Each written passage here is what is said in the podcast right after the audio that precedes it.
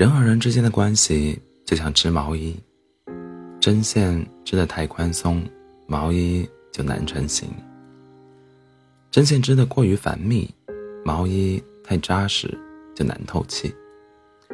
人和人的感情也是，不来往、不经营，会变淡；但是来往过于频繁，把握不好分寸，也会变成灾难。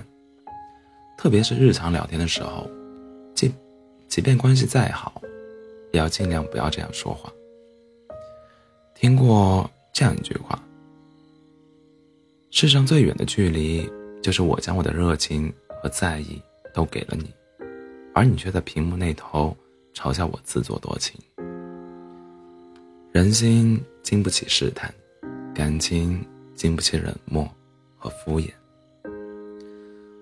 在冷落和敷衍中尝尽委屈与失望的人，一旦离开，就再也不会回来了。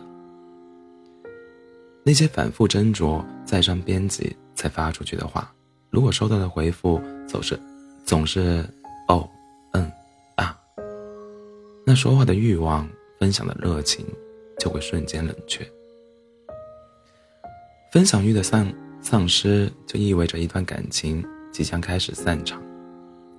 像何老师说过的，在一段关系里面，最重要的不是外貌，也不是面包，甚至不是忠诚与否，而是分享。一段感情的结束，往往是从两个人无话可说开始的。当一方失去了分享欲，话自然就变少了，也不再有沟通，也就变成了陌生人。所以。即使是再亲密无间的关系，也不要在聊天的时候过于冷漠和敷衍对方，更不要用忙当借口，故意忽视对方。爱的不够的人，永远都有理由。如果真的心里有他，百忙之中你也能抽出空来。要知道，感情如果不认真维持，走着走着，人就散了。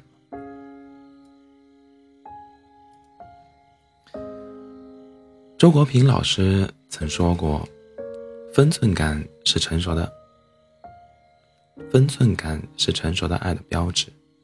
人际交往要懂得遵守人与人之间必要的距离，因为太过用力的关系会给人造成压力，特别是朋友之间。即便关系再好，也要注意分寸。有些话不该问，就最好不要问。”有些话不该说，就最好别开口；有些事情不该管，就最好别插手。如果失了分寸，越了界，这段关系就变了味。电视剧《我的前半生》里，罗子君和唐晶就是这样。她们原本是无话不说的好闺蜜，在罗子君离婚的那段日子，唐晶像牵。像亲姐妹一样对罗子君随叫随到，她事无巨细的和罗子君分享自己的生活和爱情，罗子君也毫无避讳的插手过问她的隐私，就连唐晶最在意的爱人贺涵，罗子君时不时和他见面联系，结果到最后因为罗子君，贺涵放弃了唐晶。人和人之间走得太近，有时会导致关系变成灾难。只有懂得拿捏分寸，看清界限，才能相处不累，让情谊长久稳定的持续下去。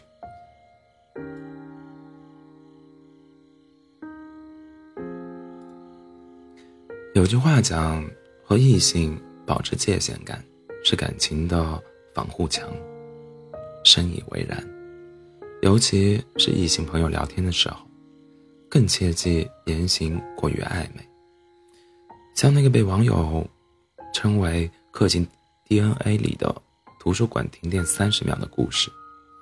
故事里，男生就是背着女朋友和同门师妹频繁联系，有时聊天的内容也很模棱模棱两可、暧昧不清。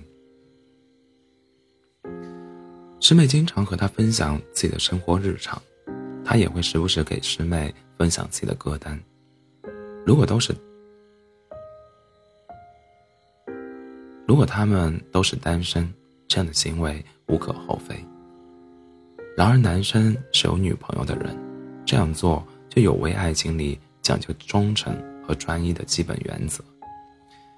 异性朋友的聊天来往，界限一定要泾渭分明的。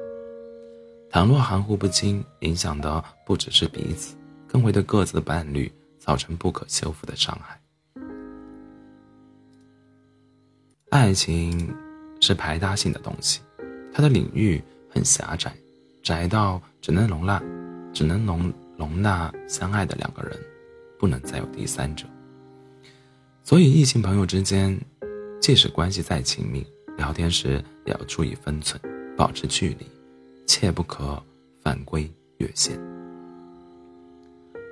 和爱人聊天，最好别互相敷衍、冷落彼此；和朋友聊天，最好别事事过问，走得太近。和异性聊天，最好别言行暧昧、拉扯不清。即使关系再好，也要学会经营，分清敬畏，懂得分寸。希望我们都能克己复礼，严于律己，宽以待人。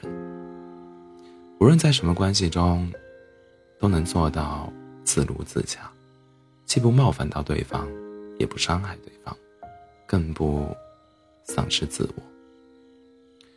人际交往是一场漫长的、漫长的修行，愿我们都能最终修行成功，渡己渡人，